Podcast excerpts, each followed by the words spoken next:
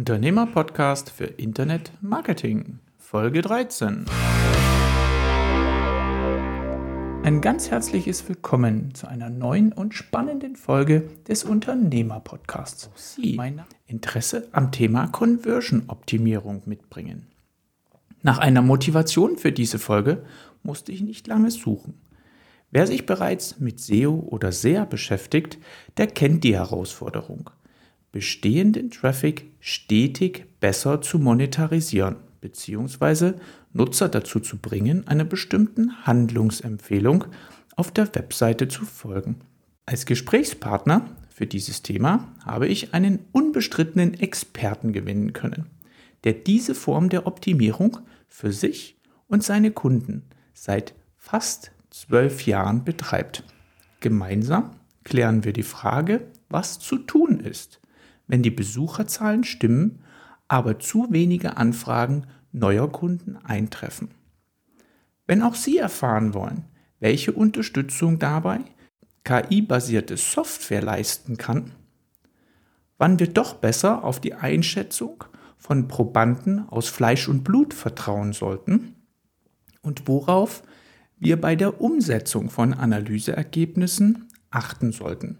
Dann sind Sie in dieser Folge goldrichtig.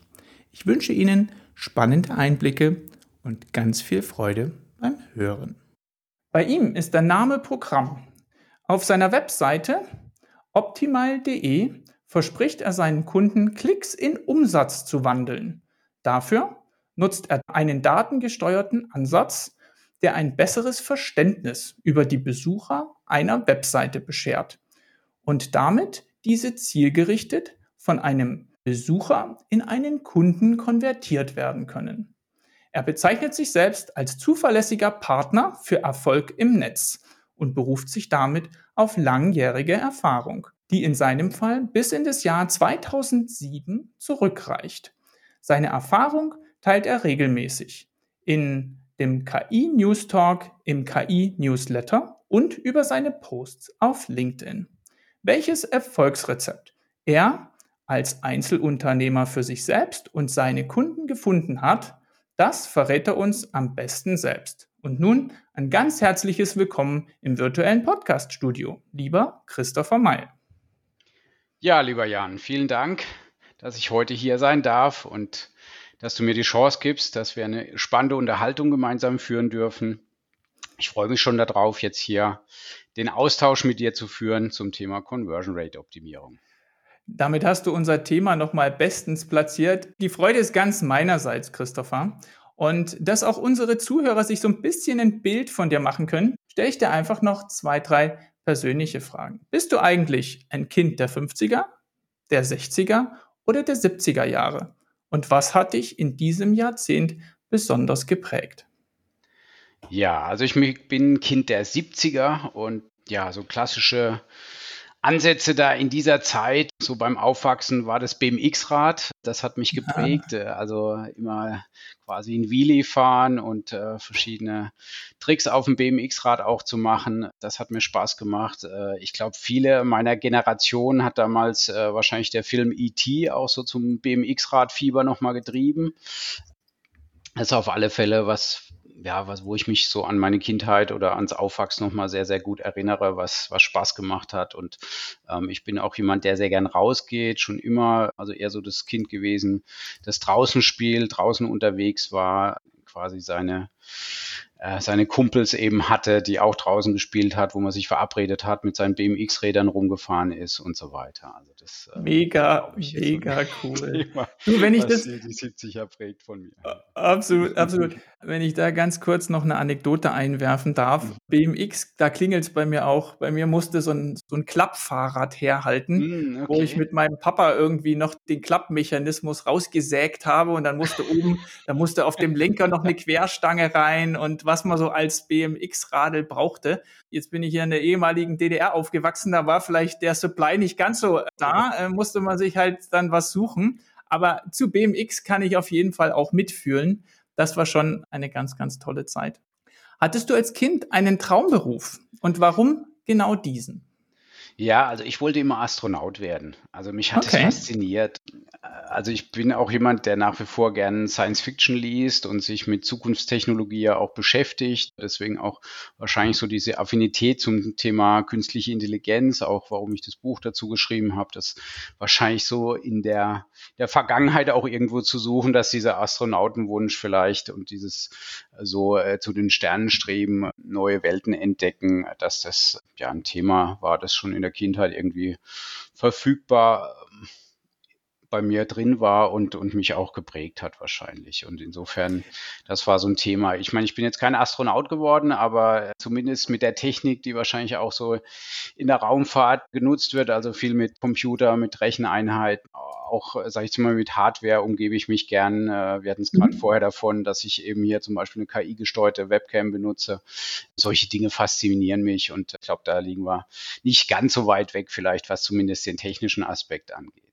Absolut. Eine tolle Überleitung. Hätte, hätte keiner besser machen können. Auf jeden Fall. Bleiben wir noch ganz kurz. In der Kindheit gab es da ein Idol, was du hattest. Und wenn ja, was hast du daran bewundert? Da gab es jetzt kein Idol, also jetzt niemand, äh, wo man sagt, okay, dem, dem, hat man total nachgefiebert oder so. Also es war jetzt in der Tat, war das eher so wirklich nur der Beruf des Astronauten und auch immer alles zu beobachten, was mit Raumfahrt irgendwie zu tun hat. Aber jetzt kein, kein klares Idol, wo ich sage, okay, wow, das ist jetzt die Person, das ist, so will ich auch werden oder sowas, ja. Verstanden. In der Einleitung hatte ich dich schon kurz vorgestellt und gesagt, dass das Thema dich schon seit 2007 in irgendeiner Art und Weise begleitet hat, das Thema Conversion-Optimierung wohlgemerkt. Mhm. Was unsere Zuhörer vermeintlich sehr spannend finden, ist, was bei dir so den Hebel Richtung Selbstständigkeit umgelegt hat. Du hast 2011 dein Unternehmen gegründet. Was war damals der Auslöser dafür? Und würdest du mhm. mit dem Wissen von heute die gleiche Entscheidung wieder treffen? Ja, können wir die letzte Frage vorwegnehmen, schon mal sagen, ja, die Entscheidung würde ich in jedem Fall wieder so treffen. Also die mhm. Selbstständigkeit, die macht mir sehr viel Spaß und die erfüllt mich auch sehr gut. Das ist, trifft, glaube ich, sehr gut mein Naturell. Ich habe schon im Studium damals mit anderen Studienkollegen und Kolleginnen zusammen eine studentische Unternehmensberatung gegründet gehabt. Mhm. Also insofern war ich da schon, hatte ich da schon so ein bisschen die Ader. Bin aber dann trotzdem erstmal klassisch eingestiegen nach dem Studium eben in verschiedene berufliche Stationen als Angestellter, unter anderem sehr lange bei der Kölnmesse, wo ich eben Gruppenleiter mhm. Neue Medien auch war und im Bereich digitales Marketing unterwegs war. Insofern, das waren eben so vorprägende Stationen und irgendwann kam halt der Punkt, wo dann, glaube ich, diese diese Lust, was eigenes zu machen und selber mich als Unternehmer zu betätigen, nochmal so richtig durchkam. Und ich glaube, es braucht eine gewisse Zeit einfach auch mal, um, um zu reifen und zu entdecken, wie wird Leistung vermarktet, wie wird generell mhm. äh, vermarktet. Gerade wenn man sich im Marketing betätigt, dann lernt man ja auch so die Vermarktung sehr stark und ist damit unterwegs. Gerade im digitalen Marketing auch nochmal, weil man sich oft mit Geschäftsmodellen mit beschäftigen muss. Und irgendwann war, sage ich mal, das Set vollständig aus meiner Sicht, dass ich gesagt habe, okay, ja, jetzt äh, fühle ich mich wirklich bereit von der Erfahrung, von dem, was ich gelernt habe, von dem, was ich auch gesehen habe, wo ich denke, wo man es vielleicht besser machen könnte als, als Leistungsanbieter, dass ich jetzt selber mal auf den Markt mit meinen eigenen Leistungen eintrete. Sehr weitsichtig. Ähm, unter dem Motto, erstmal den gedanklichen und auch vielleicht den Fähigkeitsbaukasten entsprechend auszustatten. Es klingt jetzt sehr geplant, war es aber nicht, muss ich jetzt also auch vielleicht dazu hinterher schicken. Also es war jetzt nicht von Anfang an so die Idee, ich sammle jetzt erstmal Erfahrung und später mache ich mich auf alle Fälle selbstständig, sondern die Pflanze war da Mhm. Da wurde die aber erstmal nicht bewusst weitergegossen, aber sie ist trotzdem weiter gewachsen und irgendwann hat sie sich durchgesetzt so und hat gesagt, hey, komm, probier's doch jetzt auch mal als Unternehmer dich zu betätigen. Also das war eher, glaube ich, so kein, kein bewusster Karriereplan, wo man sich vielleicht mhm. einen Pfeil aufmalt und sagt, so in zehn Jahren möchte ich da sein und möchte dann selbstständig oder als Unternehmer aktiv sein, sondern es ist gewachsen in mir und irgendwann war der Punkt, dass ich sage, ey, wow, jetzt, also es war so eine, ein nächster beruflicher Wechsel, der eben war, wo ich sage, ey, komm, ich kann mich doch eigentlich auch als Unternehmer jetzt selbstständig machen. Absolut. Kommt da manchmal vielleicht noch ein externer Faktor dazu, ja, dass man irgendwie gefragt wird oder irgendein Projekt kommt um die Ecke, was man gerne machen möchte. Also kann ich, kann ich sehr gut, sehr gut nachvollziehen. Mhm. Hm. Jetzt haben wir schon kurz erwähnt, deine unternehmerische Tätigkeit, da kommen wir gleich nochmal dazu, was das genau für eine Beratungsleistung ist, die du erbringst. Ich glaube, unsere Zuhörer würde noch interessieren, was ist denn so ein typischer Lieblingskunde? Wenn du Montag früh, ganz früh in den Flieger steigen müsstest und sagst, wenn ich zu dem reisen darf, habe ich kein Problem, auch wenn der Wecker mit einer Vier vorne klingelt, da in den ersten Flieger zu steigen, dahin zu fliegen. Was wäre das für ein Lieblingskunde? Könntest du uns den mal beschreiben? Ja, also Lieblingskunde wäre ein Kunde, der selber auch ähm, entweder innovativ unterwegs ist oder sehr aufgeschlossen unterwegs ist, der eher sinnstiftende Arbeit macht. Also jetzt nehmen wir einfach mal das Gegenteil. Ich jetzt glaube, jetzt äh, die Tabakindustrie, da würde ich jetzt nicht bei 4 Uhr mhm. dann extra mhm. aufstehen. Das wäre jetzt kein Kunde, der von mir präferiert werden würde. Aber jemand, der einfach was Neues schafft, vielleicht ein neues Verfahren entwickelt hat und das jetzt noch vermarkten möchte und da Hilfe mhm. braucht, das wäre so ein, ein gut passender Kunde, der einfach von sich aus auch, sage ich jetzt mal, neugierig, explorativ unterwegs ist das, das passt, glaube ich, einfach vom Matching ganz gut ist und der vielleicht auch ein Thema bearbeitet, was spannend ist. Also ich liebe es immer wieder, ganz unterschiedliche Kunden zu haben und durch diese unterschiedlichen Kunden auch nochmal komplett in eine andere Branche einzutauchen, die ich im Zweifel okay. noch nicht kenne. Also das geht bei mir vom Pianisten, Yoga-Studio über einen Zulieferer für die Automobilindustrie mit zehn Werken in ganz Deutschland und Europa, ähm, also querbeet. Das ist äh, sehr unterschiedlich. Also da gibt es wirklich keine Größen oder auch Branchenfestlegung. Da bin ich für, für alles offen. Wunderbar.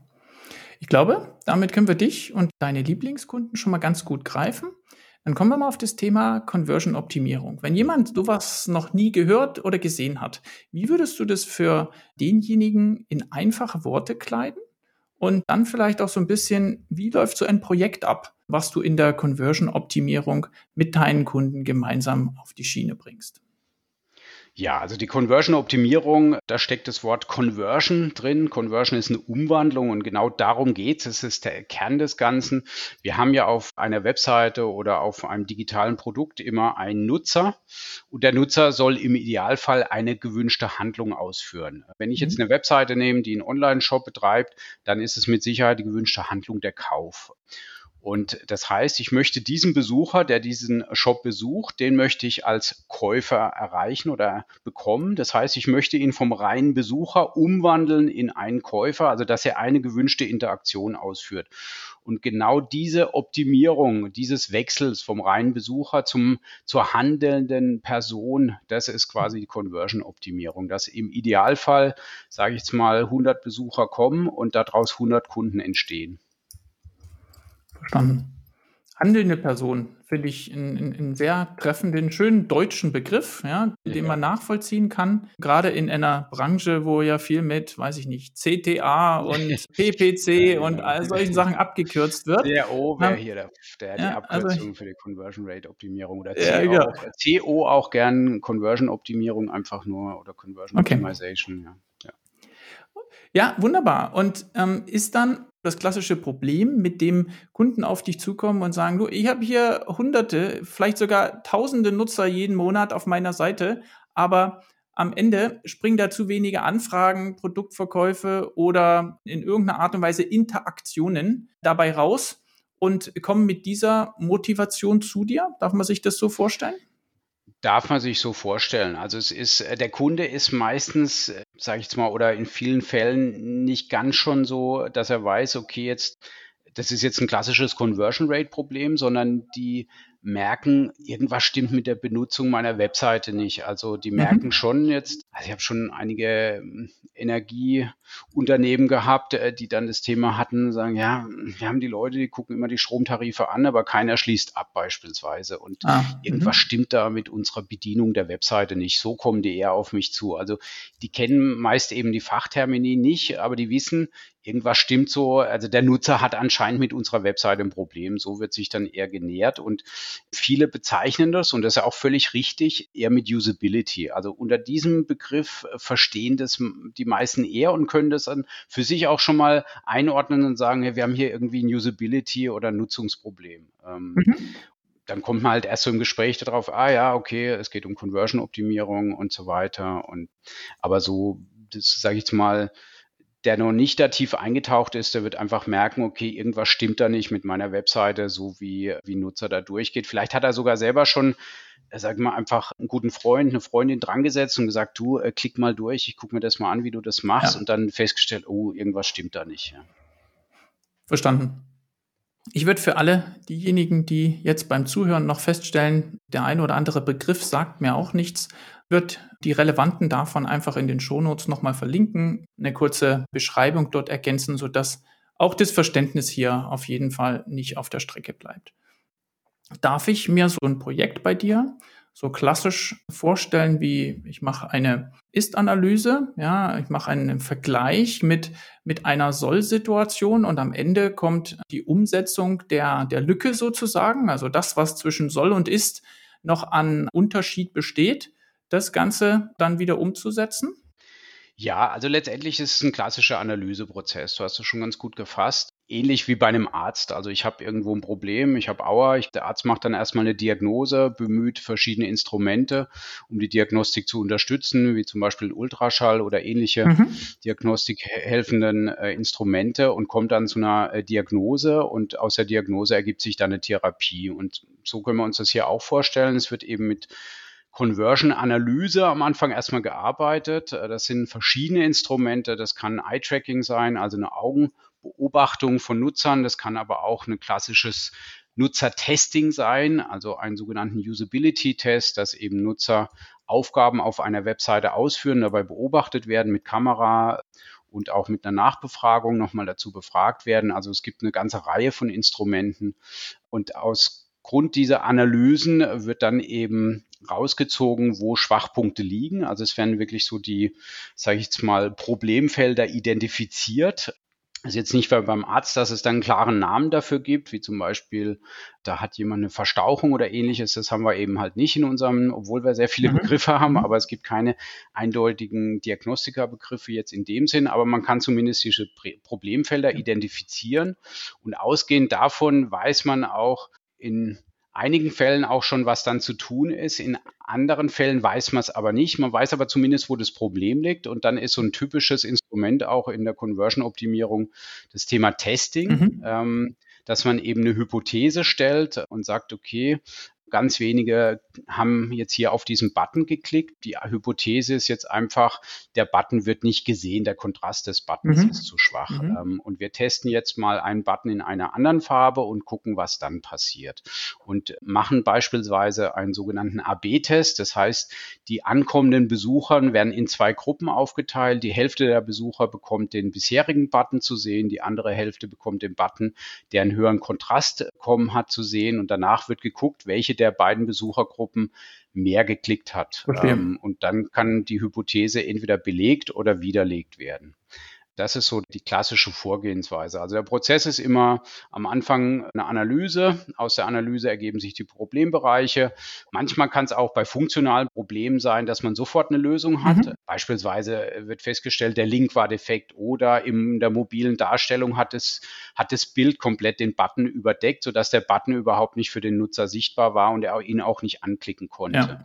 Die Probleme brauche ich nicht testen, da weiß ich sofort, was zu tun ist. Mobilen muss ich die mobile Darstellung optimieren, bei dem Link muss ich den kaputten Link reparieren. Das heißt, ich muss das Linkziel neu definieren, hinten dran in dem Quellcode, sodass das alles wieder passt. Da brauche ich jetzt keine AB-Tests oder ähnliches fahren. Aber mhm. es sobald ich eben sowas habe wie, ja, der Button wird nicht gesehen, das kann halt sehr viele Ursachen haben. Da muss ich eben mit Hypothesen arbeiten, mich dann vielleicht durch zusätzliche Diagnostik wie ein Eye-Tracking nochmal dem nähern und gucken, wenn das Eye-Tracking mir auch quasi schon mal das zeigt, dass die Blicke nicht dahin wandern zu diesem Button, dann stärkt es die Hypothese, dass beispielsweise eben der nicht gesehen wird und der Kontrast ein Problem ist.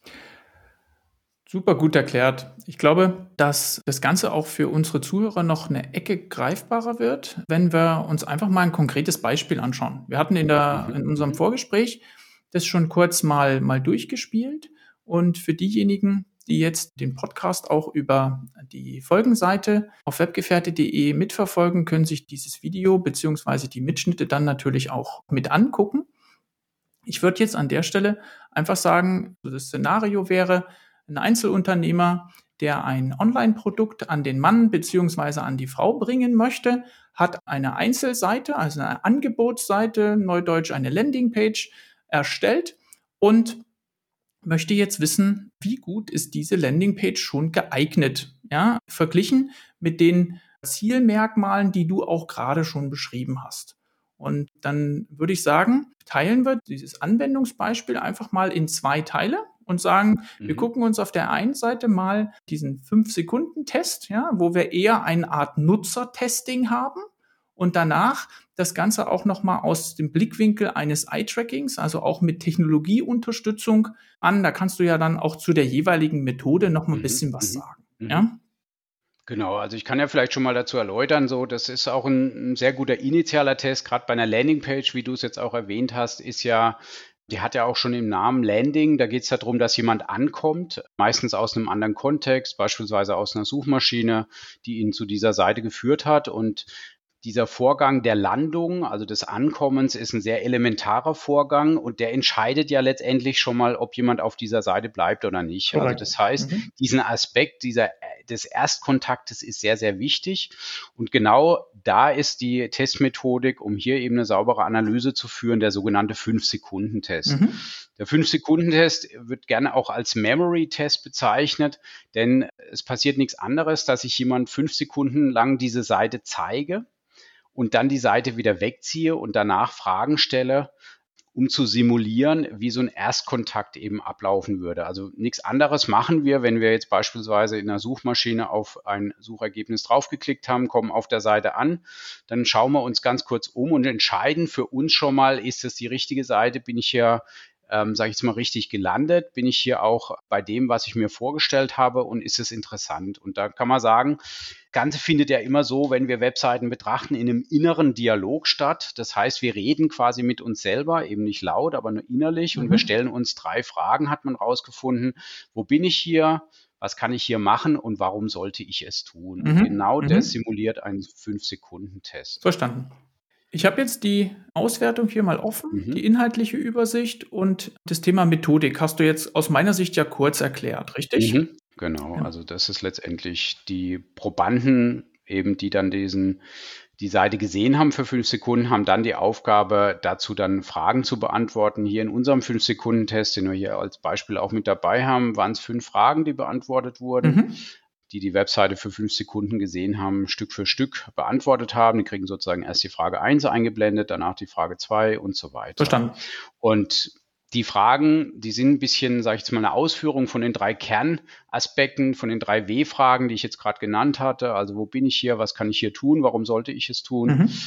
Und hier jetzt unsere Fragen, worum ging es auf der Seite? Was kann der Nutzer auf der Seite tun? Wenn diese Webseite ein Mensch wäre, wie wäre sein Charakter? Mhm. Wie kommt das Website-Image bei dir an? Billig, preisgünstig, neutral, hochwertig, luxuriös? Und die letzte Frage wäre, empfindest du die Webseite insgesamt als vertrauenswürdig? Verstanden. Mhm. Und jetzt geht ihr hier die einzelnen Antworten durch, oder?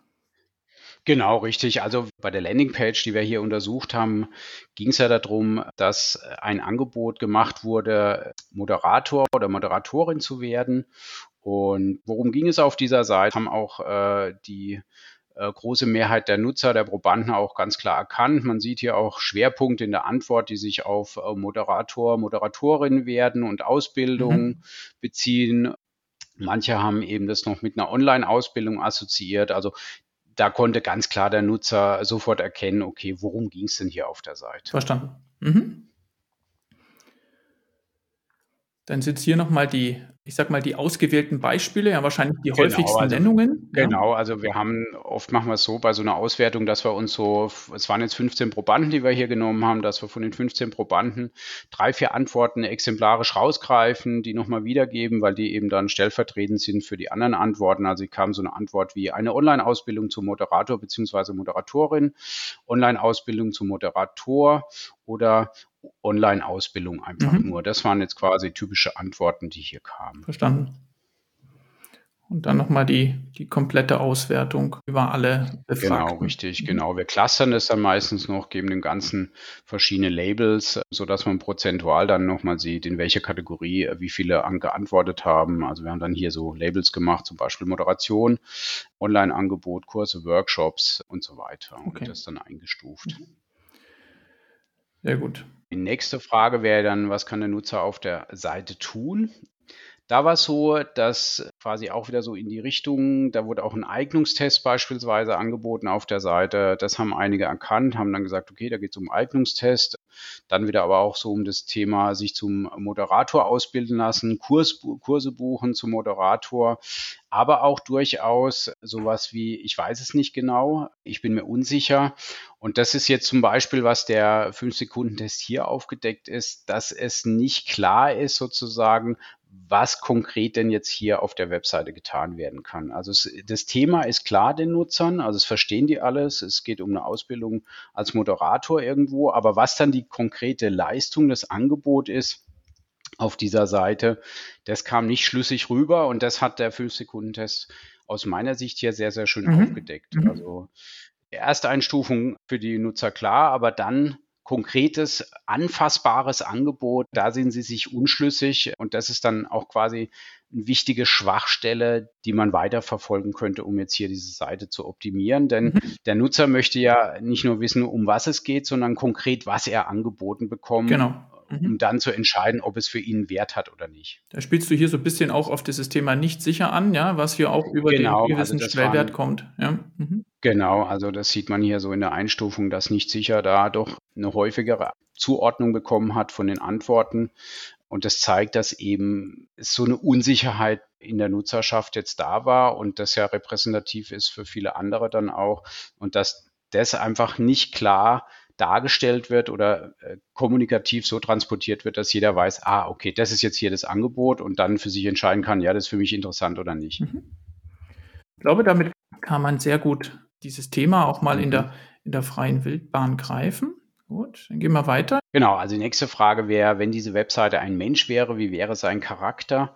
Das geht darauf ein, dass wir halt eine Webseite genauso beurteilen, wie wenn wir einen Mensch zum ersten Mal sehen. Das liegt daran, dass wir an einfach einen wissenschaftlichen Untersuchungen gesehen hat, okay, welches Gehirnzentrum feuert denn, wenn wir eine Webseite sehen? Da wurden MRT-Untersuchungen von Menschen gemacht, die in der MRT-Röhre Webseiten äh, quasi angezeigt bekommen haben. Und da hat man gesehen, es feuert halt die Zentren im Gehirn, die sonst auch für die sozusagen Mensch-Kontaktentschlüsselung zuständig sind. Mhm. Und dementsprechend, das greift diese Frage hier auf, dass sie quasi eben nochmal guckt, wie wäre sein Charakter, weil wir genau nach diesem Kriterium auch eine Webseite beurteilen. Und damit können wir sehr, sehr schön sehen, ob so ein Sympathiefaktor aufgebaut wird, wenn die Webseite im Erstkontakt betrachtet Verstanden. wird. Speziell in einem Dienstleistungszusammenhang, genau, also ja, wo es um die mhm. Interaktion mit Menschen geht, ja, ganz wichtig da hat es nochmal einen höheren Stellenwert, absolut, weil ich kaufe ja bei einem Mensch und der ist jetzt für mich dann im Zweifel auch, also gerade wenn es so um Thema Ausbildung geht, ja auch mein Ansprechpartner, vielleicht auch mein Trainer und dann muss da natürlich auch eine Sympathie sein. Das heißt, die Webseite ist quasi auch gekoppelt an das Ganze. Das kam hier ganz gut an. Man sieht so typische Antworten waren professionell, gut aussehend, vielseitig, aber auch ein bisschen chaotisch, freundlich, warm. Mhm. Also in Summe waren das positive Attribute, die hier wiedergegeben wurden. Das heißt, dass die Webseite es auch schafft, den sympathischen Erstkontakt herzustellen. Verstanden. Okay. Ja, auch da haben wir wieder Themen so ein bisschen geclustert nach Labels, also in sympathisch, offen, äh, professionell, schlau, hilfsbereit, kalt. Und da ist, ja, die Mehrheit sagt ganz klar sympathisch. Also mhm. insofern, mhm. da macht die Webseite einen guten Job. Sie schafft es wirklich, die Menschen auch in einem positiven Erstkontaktszenario zu ziehen.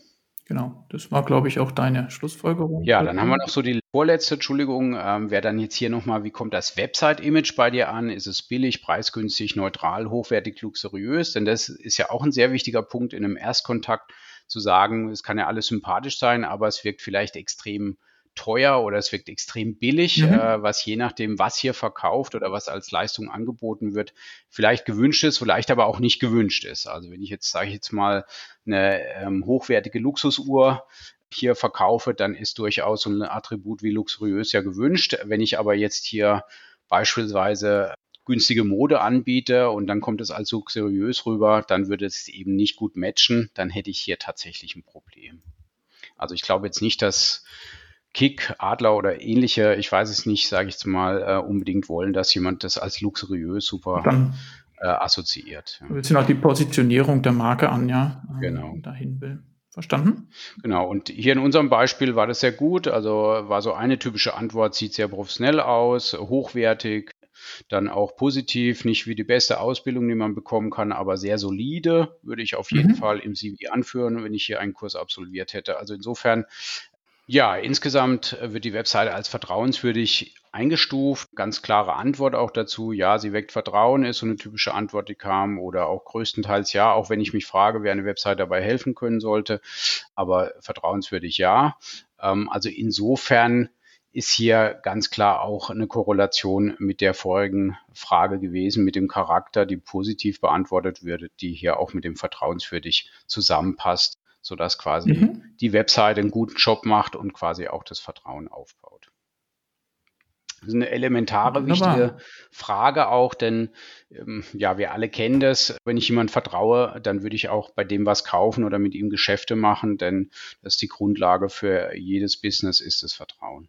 Und wenn du jetzt so einen Vergleich machen würdest, kann man so einen 5-Sekunden-Test, wie wir ihn jetzt durchgesprochen haben, mit dem, was jetzt gleich kommt, nämlich so eine Art Eye-Tracking-Analyse, die jetzt auch technologiebasiert ist.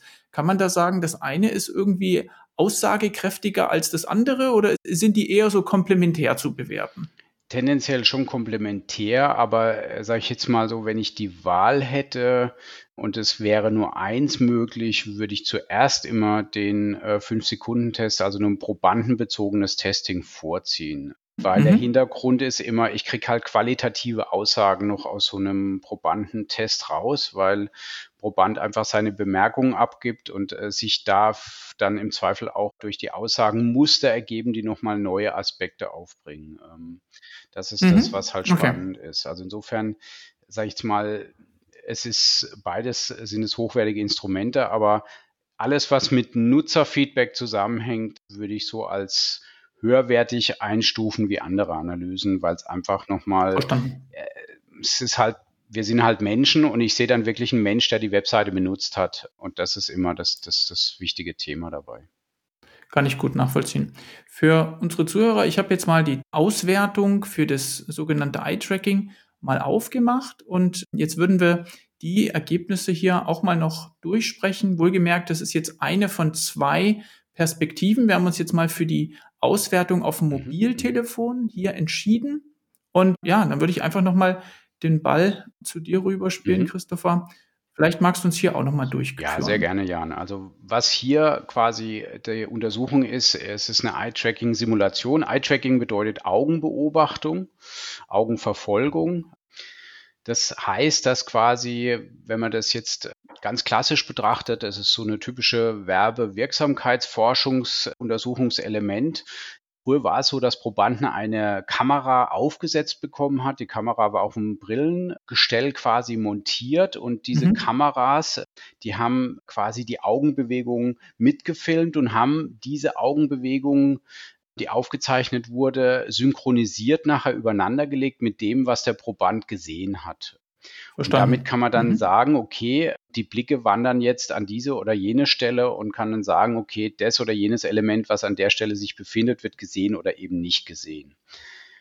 Mhm. Mittlerweile ist man da schon sehr, sehr weit in dem ganzen Thematik, sodass auch da die Algorithmik sehr weit fortgeschritten ist. Ich arbeite hier beispielsweise mit iQuant. Das ist eben aus einer universitären Ausgründung entstanden. Da wurde zehn Jahre lang an einem Vorhersagemodell geforscht und erfolgreich auch in ein Produkt später überführt, das eben mit einer 95-prozentigen Wahrscheinlichkeit vorhersagt, wohin die Blicke eines Nutzers gehen, nachdem ein Screenshot oder auch ein Bewegtbild in das System eingespeist wurde. Ich kriege dann eine Heatmap. Eine Heatmap heißt, jeder, der vielleicht schon mal so eine Energieanalyse von einem Haus gesehen hat, der weiß, so eine Heatmap ist quasi so eine Darstellung, wo warme und, und kalte Farben über äh, das Bild rübergelegt werden.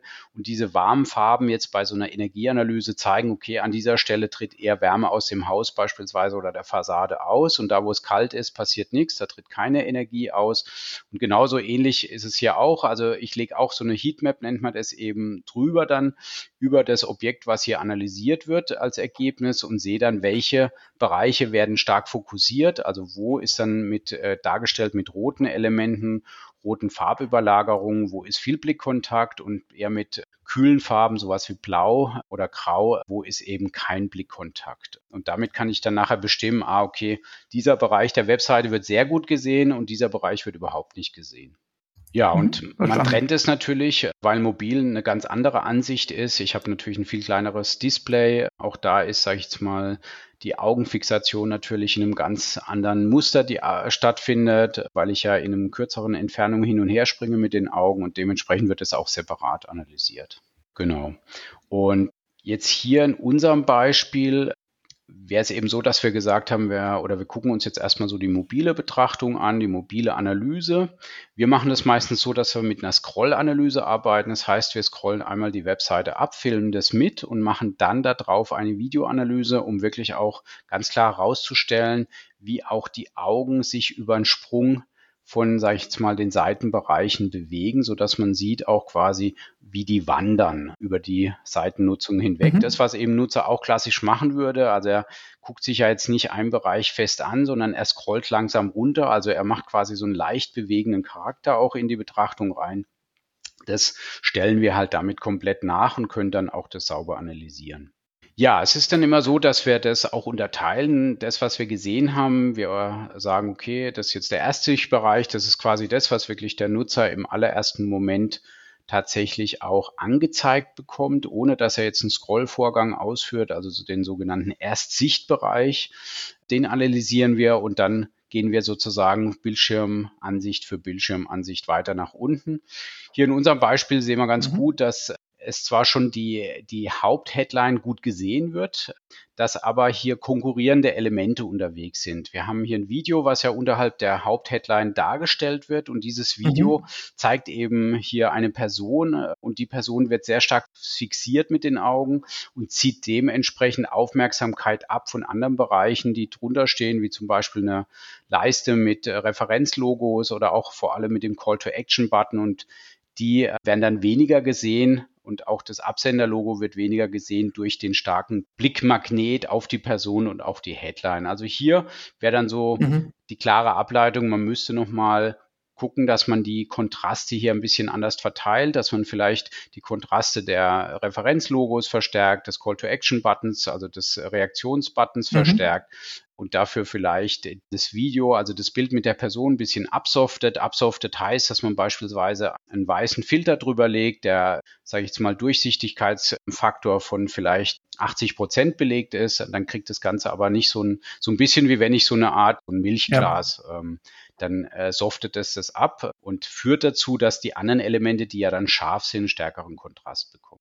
Ja, das ist ja für das Video an sich deswegen kein Nachteil, ja. Also, dass das als wertvolles Element einer Produktvorstellung wahrgenommen wird, das kann man ja fast gedanklich mhm. voraussetzen. Ja, aber dass man vor dem Abspielen des Videos noch ein bisschen bewusst in den Hintergrund schiebt, um auch den anderen Elementen entsprechend Gleichwertigkeit einzuräumen auf dem, auf dem Bildschirm. Ja. Definitiv. Auch, also letztendlich das Video hat ja durch allein die Darstellung mit, dem, mit der Player-Funktion, dem Player quasi einzelnen Steuerungselementen und auch einem Play-Button schon sofort einen, einen, Charakter wie eine Türklinke, also ein, ein Aufforderungscharakter, dass ich weiß, was ich hier tun kann, dass es sich um Video handelt. Dementsprechend kann ich ja das ruhig absoften, wenn ich diese Steuerungselemente weiter sichtbar halte und könnte dann quasi ja. auch ohne Verlust, dass jemand weiß, hier ist ein Video mit den anderen Elementen mehr Kontrast und mehr Aufmerksamkeit rausziehen.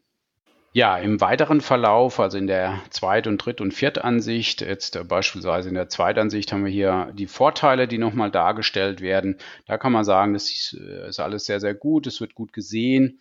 Hier ist es sehr schön, wie sich das auch verteilt. Gerade auf den ersten Absatz wird äh, viel Blick drauf geworfen.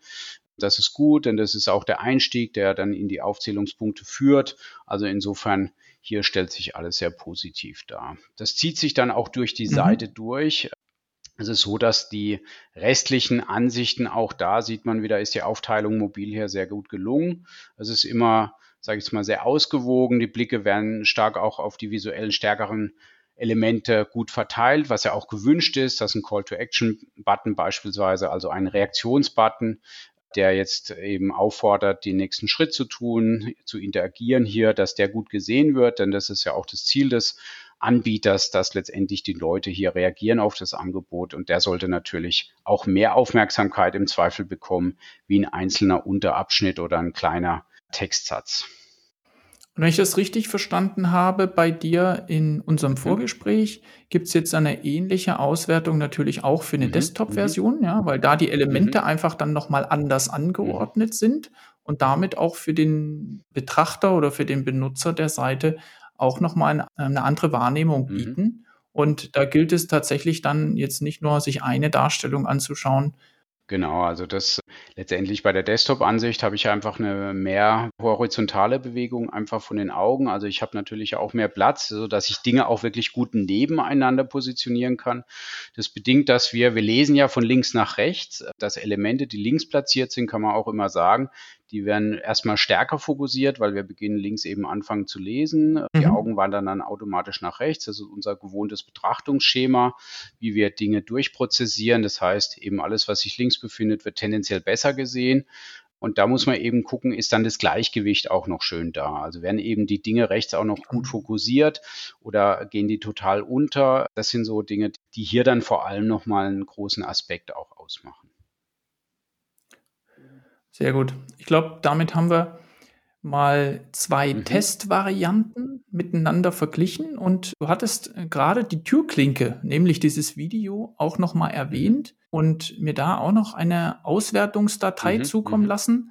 Vielleicht können wir das als Goodie für unsere Zuschauer und Zuhörer, in dem Fall heute sogar beides, mal noch nachreichen. Eine solche computergestützte Auswertung mit einer äh, Heatmap lässt sich natürlich auch auf ein Video mhm. anwenden. Das hast du von deiner Seite auch mal noch mhm. gemacht. Da würde ich jetzt einfach das auch mhm. noch mal auf den Bildschirm holen, ohne dass wir jetzt das ganze Video anschauen müssen, aber ich würde das einfach mal durchlaufen lassen und dann kannst du ja ein bisschen was dazu sagen. Kann ich gerne machen, das ist gar kein Thema.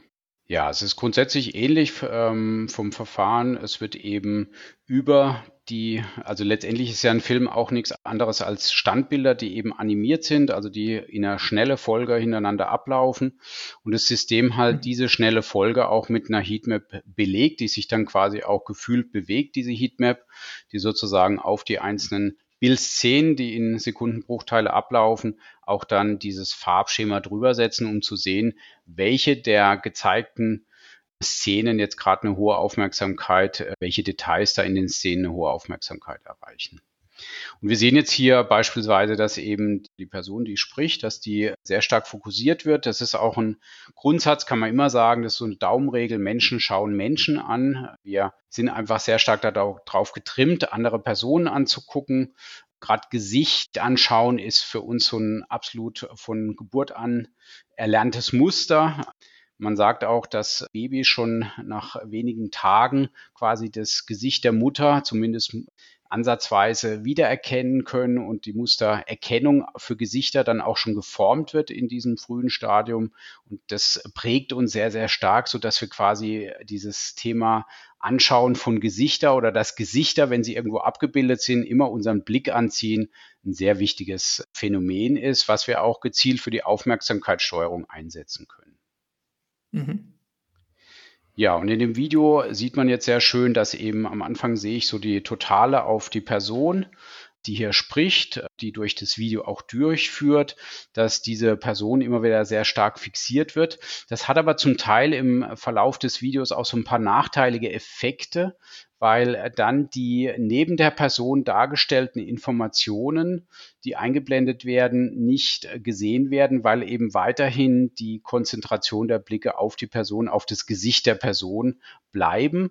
Und da wäre es sinnvoll, so als ein Optimierungsschritt dann das Video nochmal ein bisschen umzuschneiden, dass man beispielsweise dann hier die Informationen in die Totale nimmt, die angezeigt werden und die Person einfach nur noch aus dem Off spricht. Damit kann man dann schon sehr mit sehr einfachen Mitteln durch sehr einfaches Umschneiden des Videos mit meinem eher laienhaften Verständnis vermeintlich auch so Handgesten oder Blickrichtung, ja, in Richtung des Textes, wenn man das schon bei der Art und Weise, wie man das Video choreografiert, ja, das schon mit berücksichtigt und sagt, wo wird später eigentlich der Text stehen, auf den ich Bezug nehme und in diese Richtung auch den Nutzer dann zum Konsum auch der Inhalte zu bewegen und nicht nur aufgrund dieser, dieser natürlichen Reaktion, also mich einfach anzuschauen als Mensch. Ja.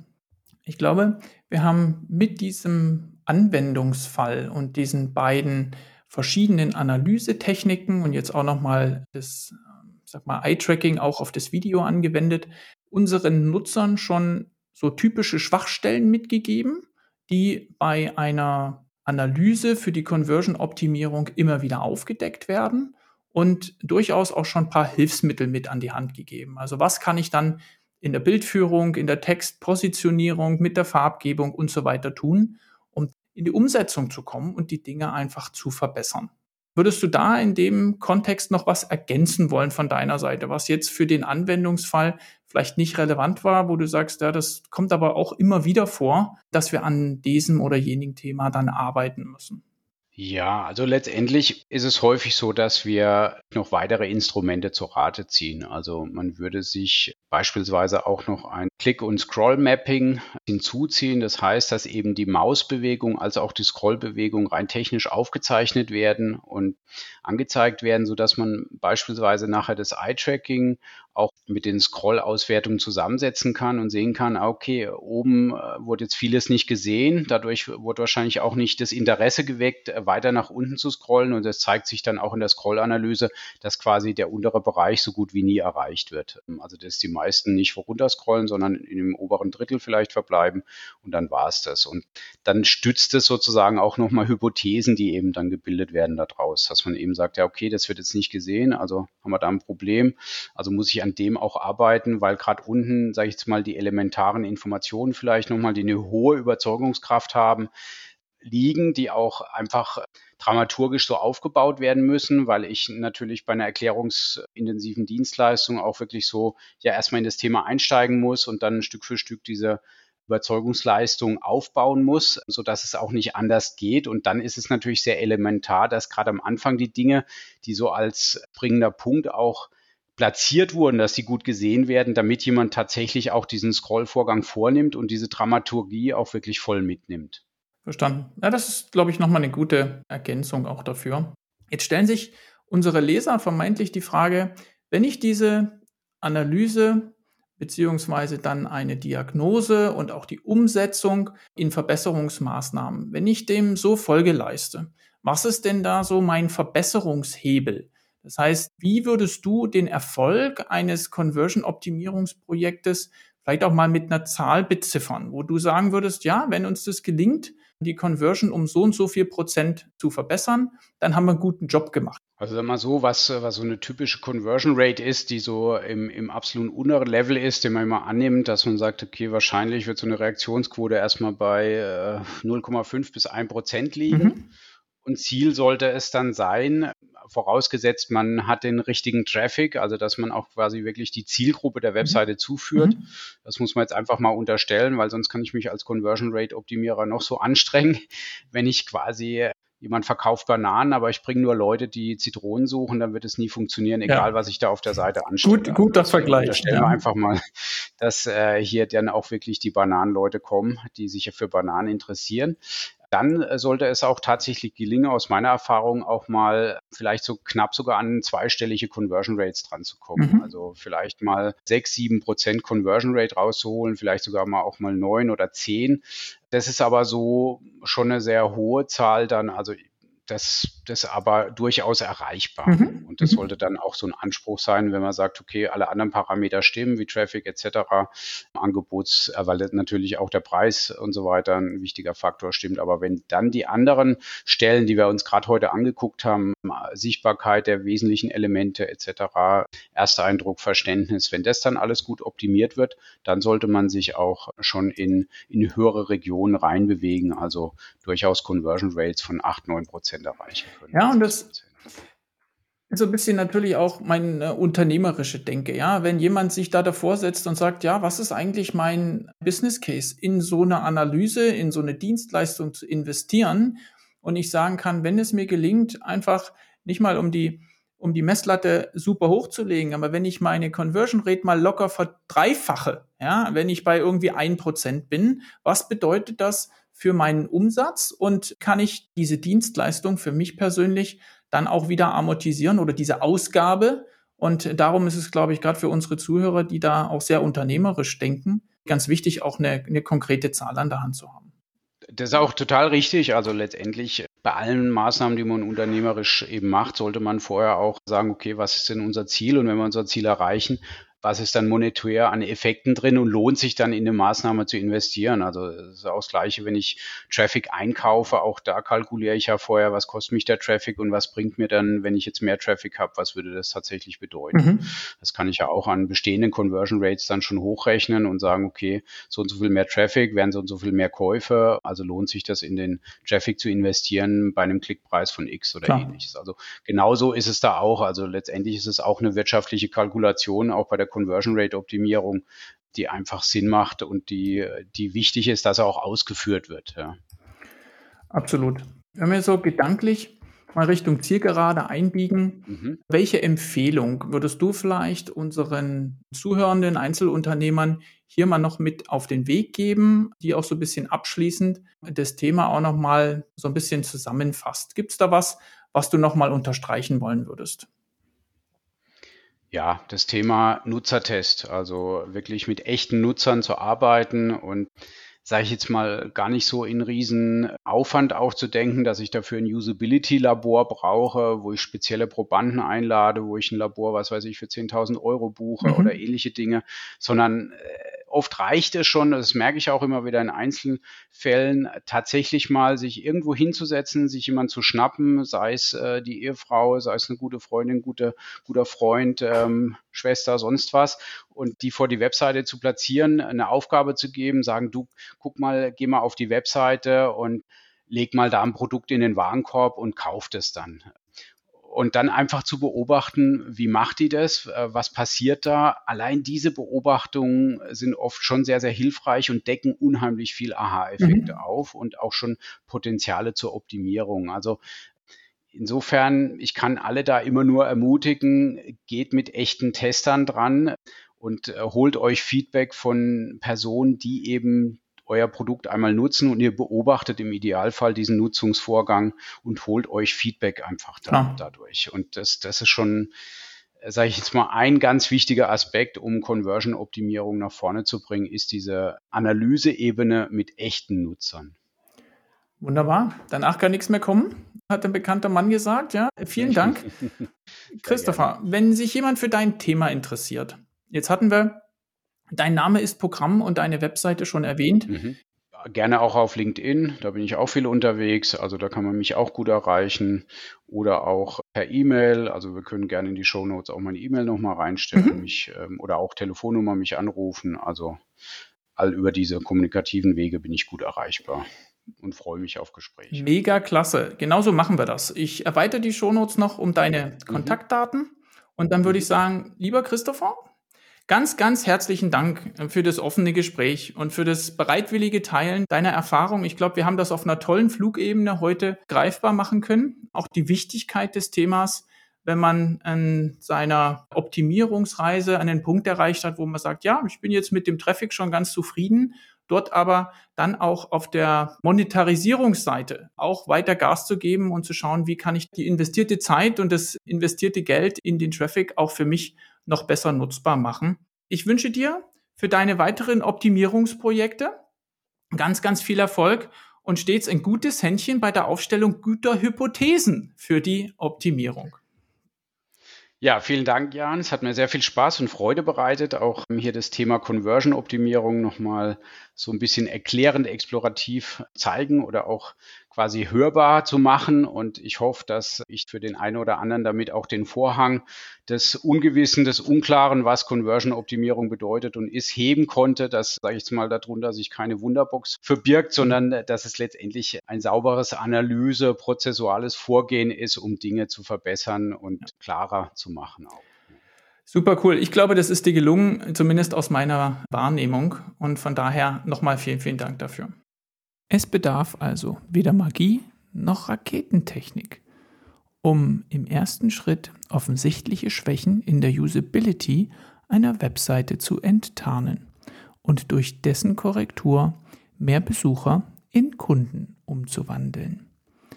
Ich weiß nicht, wie es Ihnen ging, aber meine Aha-Momente entstanden, als Christopher Parallelen zum Verhalten von Babys gezogen, unsere Leserichtung beim Konsum von Inhalten angeführt und unsere Erwartung, eine Webseite stellvertretend für den Menschen dahinter zu sehen, verdeutlicht hat. Ach ja, Teile der Folge sind als Screencast verfügbar. Wer die passenden Stellen im Podcast dazu parallel startet, erhält eine tolle Visualisierung zu allen drei Schritten der Analyse der Landingpage aus dem Anwendungsbeispiel. Wie gut hat Ihnen der Hybrid aus Video und Audio gefallen? Ich freue mich über jeden Hinweis im Kommentar oder per E-Mail an jan.webgefährte.de.